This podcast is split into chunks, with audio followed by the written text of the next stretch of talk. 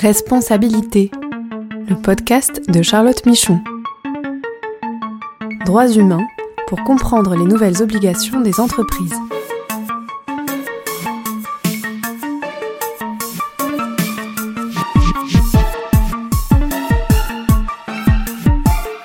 Bonjour à tous et bienvenue dans ce podcast consacré aux nouvelles responsabilités des entreprises en matière de droits humains. Je suis Charlotte Michon, je suis avocate et j'accompagne les entreprises dans la compréhension et la formalisation de leurs démarches euh, droits humains et dans leur conformité à euh, leur devoir de vigilance. Nous allons parler aujourd'hui donc de la responsabilité pénale des entreprises internationales et euh, des possibilités d'engager justement la responsabilité d'une entreprise française pour des faits commis à l'étranger par des entités dans sa chaîne de valeur. Alors pourquoi j'ai choisi ce sujet? Parce que ce que l'on voit aujourd'hui, ce sont de plus en plus de contentieux donc portés devant les juridictions françaises pour des, faits de complicité ou de recel des, crimes les plus graves liés à leurs euh, activités à l'étranger par rapport à leurs filiales ou euh, par rapport à des pratiques de leurs fournisseurs ou par rapport à leurs activités de vente de produits et de services et de finalement comment ces produits et services ont été utilisés et le lien avec euh, des violations euh, graves relatives aux droits humains. Alors on va pas développer le détail des affaires, on va y revenir euh, pour certaines avec Élise juste après, mais gardez en tête que ces contentieux sont portés donc contre des entreprises, en particulier sociétés mères et donneuses d'or, donc des entreprises françaises. Les contentieux sont portés devant les juridictions françaises et visent donc à mettre en cause leur responsabilité pénale euh, par rapport donc à des, à des pratiques euh, d'autres entités, donc à savoir leurs filiales, leurs fournisseurs, ou par rapport à la manière dont, euh, dont elles vendent. Ce que l'on voit aussi se développer, ou en tout cas ce qui me semble intéressant de mettre en avant, c'est que on voit des liens qui existent entre ce qu'on appelle le devoir de vigilance des entreprises, qui est donc un autre fondement juridique et qui fait appel à de la responsabilité civile cette fois-ci, et cette question de la responsabilité pénale. Alors un exemple peut être donné par la plainte contre les entreprises de l'armement euh, par rapport au, au Yémen, puisque les ONG qui ont porté cette plainte évoquent eux-mêmes cette question du devoir de vigilance, plutôt pour étayer euh, l'argument que euh, les entreprises de l'armement, parce qu'elles sont soumises au devoir de vigilance, auraient dû avoir la connaissance de leur risque de contribuer donc euh, aux crimes commis euh, au Yémen et au lien avec euh, la fourniture de leurs produits, la fourniture de leurs armes. À l'inverse, on a vu, notamment par rapport à la, guerre en Russie, des mises en demeure contre des entreprises donc pour leurs activités ou leur approvisionnement en Russie, cette fois-ci sur le fondement du devoir de vigilance, mais pour des, des faits allégués de contribution et d'association à des violations euh, graves et à des violations liées au conflit armé en Ukraine et à une, à une complicité. Ce qu'il est possible, c'est qu'il y aura euh, à l'avenir de plus en plus de questions d'articulation entre cette obligation euh, de vigilance pour les entreprises qui, encore une fois, permet de mettre en cause la responsabilité civile de l'entreprise et sa responsabilité euh, pénale, euh, soit parce que l'obligation de vigilance pourra être utilisée comme preuve dans le cadre de procès pénaux, ou au contraire comme un argument de défense, une, un peu une réfutation de cette responsabilité pénale, soit peut-être aussi parce qu'il pourra y avoir des enjeux d'articulation entre différents contentieux sur des différents fondements, mais qui sont portés contre des mêmes entreprises et en lien avec euh, des mêmes faits. Alors pour évoquer plus en profondeur ces risques juridiques et judiciaires donc euh, pour les entreprises donc à leur responsabilité pénale, euh, j'ai le plaisir d'accueillir Élise, donc Élise Legal, qui est avocate au barreau de Paris et auprès de la Cour pénale internationale. Alors Élise, bonjour. Bonjour Charlotte. Euh, merci d'être là. Alors, euh, d'après toi, euh, globalement, est-ce que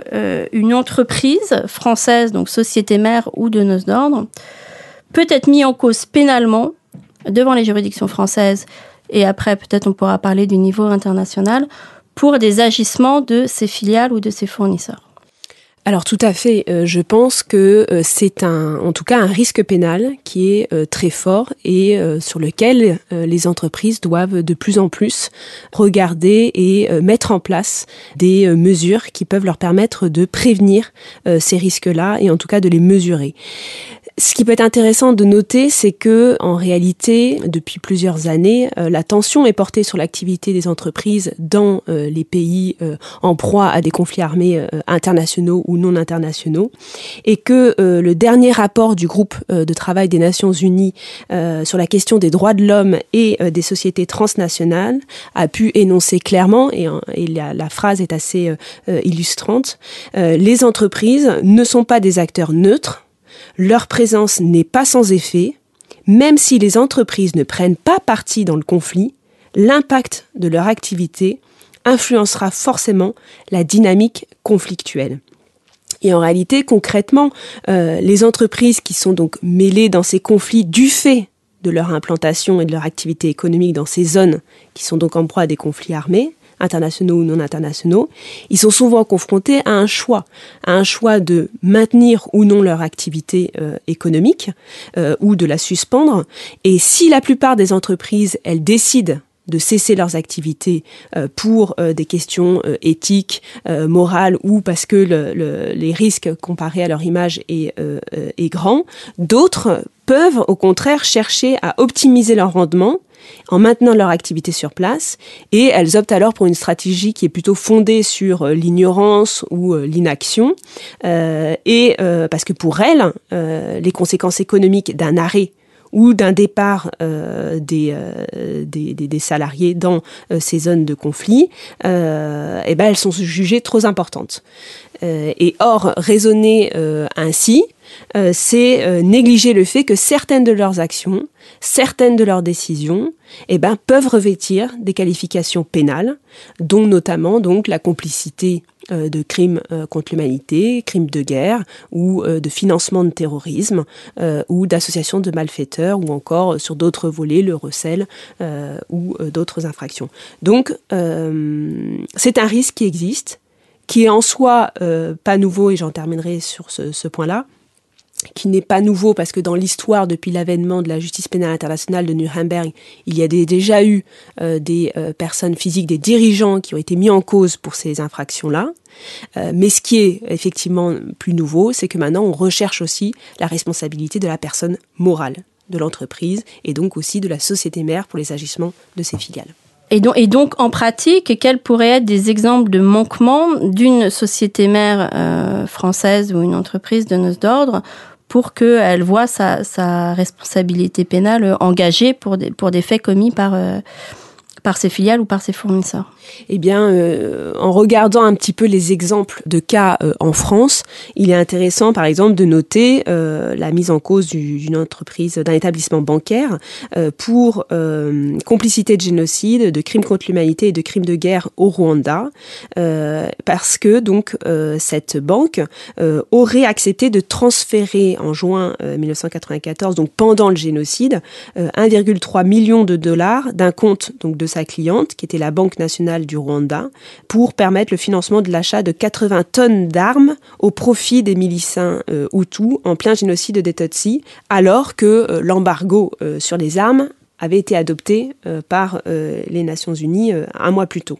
Concernant euh, l'entreprise euh, Lafarge, euh, il lui est donc reproché le maintien de son activité économique en Syrie entre 2013 et 2014 et des faits susceptibles de revêtir la qualification de financement de groupes terroristes pour justement permettre le maintien de cette activité économique. donc voilà un peu les exemples qui démontrent qu'en réalité les manquements qui peuvent être reprochés, c'est en termes de pouvoir décider justement de maintenir ou non une activité économique, euh, de euh, laisser faire ou de mettre en place des processus pour ce maintien euh, de l'activité économique, ou encore concernant par exemple la situation au Myanmar concernant la Birmanie, le rapport qui a été publié par la mission internationale indépendante d'établissement des faits relevait que depuis 2000 17, les Rohingyas euh, continuent de faire l'objet de politiques et pratiques discriminatoires et que ces actes constituent également des actes de persécution et d'autres crimes contre l'humanité. Or, selon Le Monde, ce même rapport euh, indique donc euh, qu'une entreprise hôtelière aurait aidé l'armée à construire des infrastructures empêchant le retour des Rohingyas sur leurs terres de l'État de Rakhine après les persécutions de 2017 qui les avaient poussés à l'exode. Donc voilà, il y a quand même des exemples concrets de décisions et en tout cas de d'agissements, d'actes positifs de la part euh, donc de euh, euh, la société mère ou en tout cas d'entreprises et de leurs dirigeants pouvant relever ce type de, qualification pénale. Et donc, ce sont bien des actes positifs. Et là, je pense en particulier aux entreprises qui voudraient se, bah, se protéger, chercher à identifier ces risques-là. Déjà, qu'est-ce qu'elles peuvent regarder et mettre en place comme process pour prévenir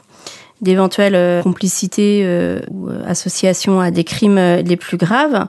et même en cas de connaissance finalement d'un risque, quels pourraient être les meilleurs moyens de réagir à ce risque? Et notamment le lien peut-être avec le devoir de vigilance que j'évoquais tout à l'heure, en quoi finalement cet exercice d'un devoir de vigilance effectif peut leur permettre de se protéger contre ce risque pénal. Alors effectivement, le lien avec euh, le devoir de vigilance est intéressant euh, parce que euh, il y a derrière le, plan de vigilance la cartographie des risques.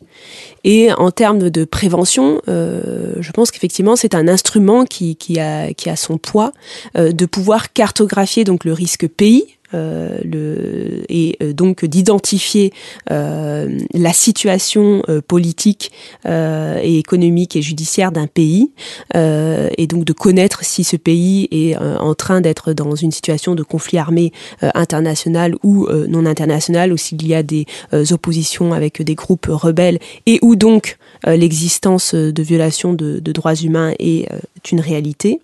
Parce que cette cartographie des risques sur le, pays couplé à une cartographie également euh, de euh, la du secteur d'activité dans lequel euh, l'entreprise exerce son activité va également permettre de mieux saisir en réalité le, les risques dans leur processus décisionnel, dans les décisions, dans leur chaîne d'approvisionnement sur cette cette thématique et surtout d'anticiper leur relation d'affaires et la traçabilité finalement euh, de leur connaissance de la situation dans laquelle euh, l'activité économique euh, perdure et a lieu. Donc sur cette mise en place en réalité d'actions qui sont adaptées pour atténuer ce risque ou le prévenir. Il y a euh, donc euh, cette cartographie des risques, mais il y a aussi euh, la formation des, des, dirigeants, des équipes, la formation des salariés sur place, mais également la formation des entités, des filiales et des sous-traitants, dans lequel il y a une relation commerciale qui est établie, mais également de mettre en place aussi des mécanismes d'alerte et de recueil euh, des signalements euh, par rapport à l'activité des salariés, euh, des difficultés qu'ils peuvent rencontrer dans l'exercice de leur activité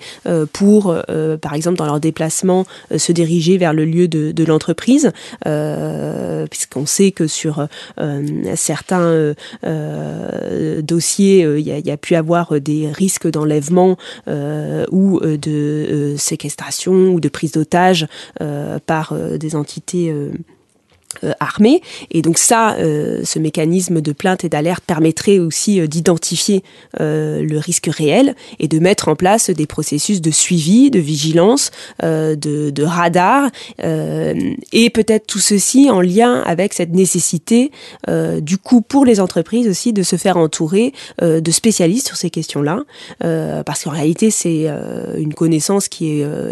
colossale, qui ne peut pas être imputé à n'importe quel salarié ou n'importe quel dirigeant, et où la connaissance et la maîtrise finalement euh, bah, des concepts euh, par exemple de crimes contre l'humanité, crimes de guerre, génocide, va aussi permettre de euh, mieux euh, mettre en place des mesures de prévention et de mesure du risque qui est encouru. mais que ce soit d'ailleurs auprès des juridictions nationales, puisque le risque pénal existe non seulement auprès du siège social de la société mère, mais aussi auprès du pays dans lequel les filiales agissent, mais également aussi se pose la question des éventuelle responsabilité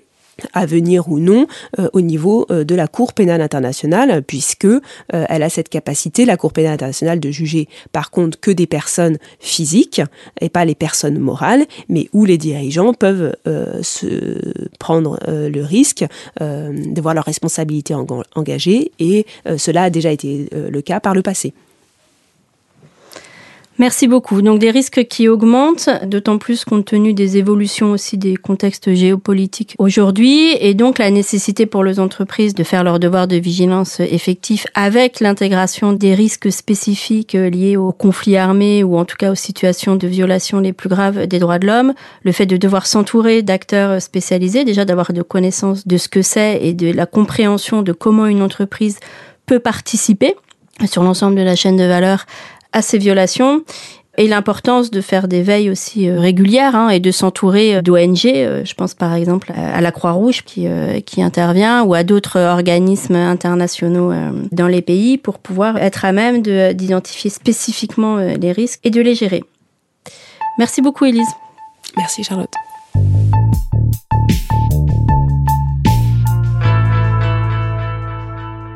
Alors nous allons passer maintenant à la partie actualité du podcast et j'aimerais revenir avec vous sur l'orientation générale du Conseil européen qui est sortie en décembre euh, dernier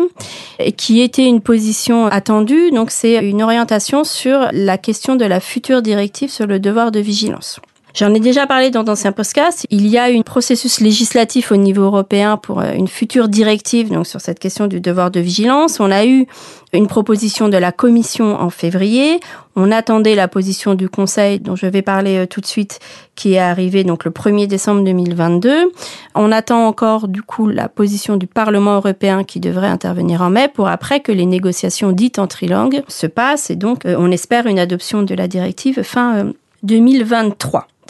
Très rapidement, pour vous présenter un peu les enjeux autour de cette future directive. Donc, le projet de la Commission prévoyait donc une application euh, du devoir de vigilance à un plus grand nombre d'entreprises. Hein, si on compare par exemple avec la loi française, le projet donc euh, prévoit à terme qu'il y ait à peu près 1% des entreprises européennes. Alors, ça peut ne paraître pas beaucoup, mais ça représente quand même 19 euh, 000 entreprises européennes qui soient concernées par cette obligation de vigilance. Les enjeux aujourd'hui autour de ce texte concernent le périmètre de l'obligation de vigilance et finalement quelles activités et par rapport à quelles relations commerciales ou partenaires commerciaux les entreprises doivent exercer leur vigilance et en rendre compte. Le projet de la commission donc prévoyait ce qu'on appelle la chaîne de valeur des entreprises qui permettait de couvrir aussi bien l'amont avec les fournisseurs et donc les fournisseurs sur euh, tout l'ensemble de la chaîne d'approvisionnement et donc pas que le fournisseur direct et le rang 1 que euh, ce qu'on appelle l'aval qui est la partie plutôt liée à l'usage des produits et des services des entreprises. La position du Conseil donc revient sur cette question de la chaîne de valeur, puisqu'elle remplace finalement euh, le terme chaîne de valeur par le terme chaîne d'activité, et ceci dans un souci de précision et de sécurité euh, juridique, et prévoit d'autres dispositions sur cette question de euh, l'amont et de l'aval. Alors sur le côté amont, la chaîne d'activité est définie comme finalement les activités des partenaires commerciaux, donc en amont d'une entreprise, en lien avec la production de biens ou la prestation de services par l'entreprise. Et là, c'est assez large puisque ça comprend aussi bien la conception, l'extraction, la fabrication, le transport, etc. des produits ou des parties de produits, et donc euh, chaque composant, ou le développement des produits et des services. Donc là, ce qui est confirmé clairement par le Conseil européen, c'est le fait que en amont de l'entreprise, c'est l'ensemble de la chaîne d'activité, de des chaînes d'approvisionnement qui sont pris en compte. Et on voit bien l'idée que c'est finalement essayer de capter toutes les relations commerciales qui participent en fait à l'activité même, aux produits, aux services de l'entreprise et à son activité euh, directe. Et donc ça, c'est un décalage avec la loi française, on en a déjà parlé. On attend de voir effectivement l'interprétation de la loi française. Il y a des questions sur le fait de savoir si c'est le rang 1 ou si ça va plus loin. On attend les contentieux, mais au moins avec la future directive européenne, on est sûr que ça comprend tout euh, l'amont des activités des entreprises. Ensuite, sur la question aval, donc la position du Conseil revient sur cette question en disant qu'il ne s'agit que des activités des partenaires commerciaux en aval d'une entreprise qui sont en lien avec la distribution, le transport, le stockage et l'élimination du produit lorsque ces partenaires commerciaux donc exercent euh, ces activités pour l'entreprise ou au nom de l'entreprise. Donc en pratique, ce seront par exemple les distributeurs qui vendront des produits des entreprises au nom de l'entreprise. Et là, on retrouve le lien et derrière la notion un peu de de contrôle euh, ou euh, d'influence que l'entreprise elle-même peut avoir dans le choix de ses distributeurs et de ses partenaires commerciaux qui agissent en son nom. Et donc, c'est plus restreint que ce qui était proposé par la Commission euh, européenne. Il est aussi précisé, puisque c'était un enjeu, que les produits soumis au contrôle des exportations, donc au titre d'un autre règlement européen et notamment les questions des armes, sont exclus du périmètre de l'obligation de vigilance au titre de la future directive. Ce qu'on voit, donc, si euh, ce passage finalement du concept de chaîne de valeur à chaîne d'activité avec une précision des activités et qui effectivement euh, permet une meilleure précision euh, en termes juridiques. On voit aussi la disparition du concept de relation commerciale établie, hein, qui est utilisé par la loi française et qui avait été repris par la proposition de directive de la Commission, pour parler des partenaires commerciaux en général, mais c'est faire le lien avec le fait qu'on restreint, puisque c'est une chaîne d'activité, et aussi que ce qui est beaucoup mieux précisé dans la position du Conseil, c'est l'approche dite par les risques, et c'est-à-dire que vraiment, ce ne sont pas tous les partenaires commerciaux d'une entreprise, mais bien les partenaires commerciaux les plus à risque en matière de droits de l'homme et d'environnement, et donc ça restreint le périmètre, si vous voulez, lié aux partenaires commerciaux.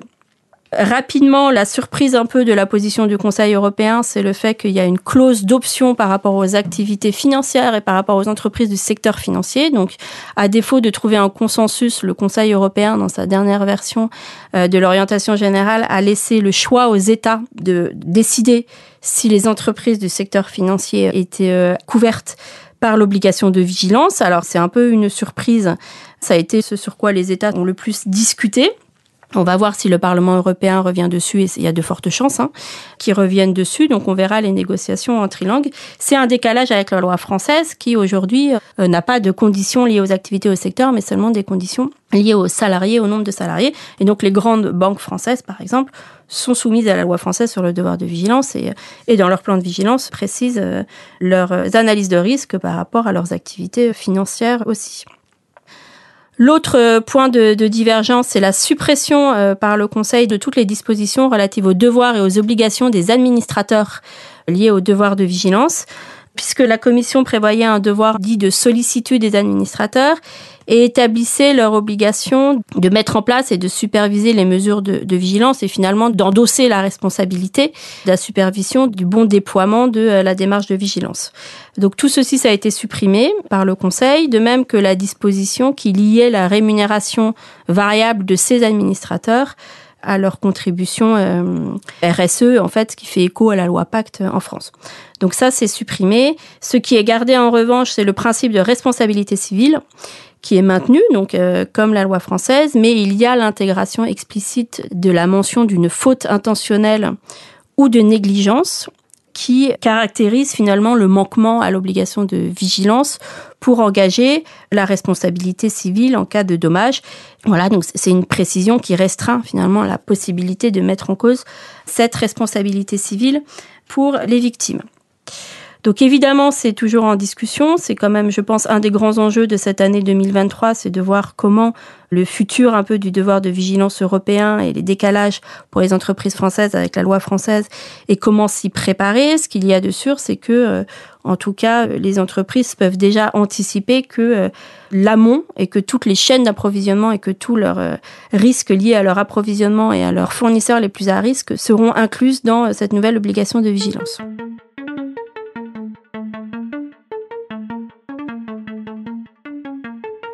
C'est fini pour aujourd'hui. Merci à tous de m'avoir écouté. Et donc, on se retrouve dans 15 jours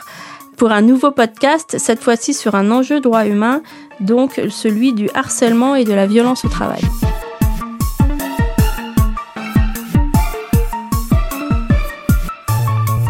Ce podcast est proposé et présenté par Charlotte Michon. Vous pouvez la contacter sur LinkedIn pour plus d'informations. Produit par Amicus Radio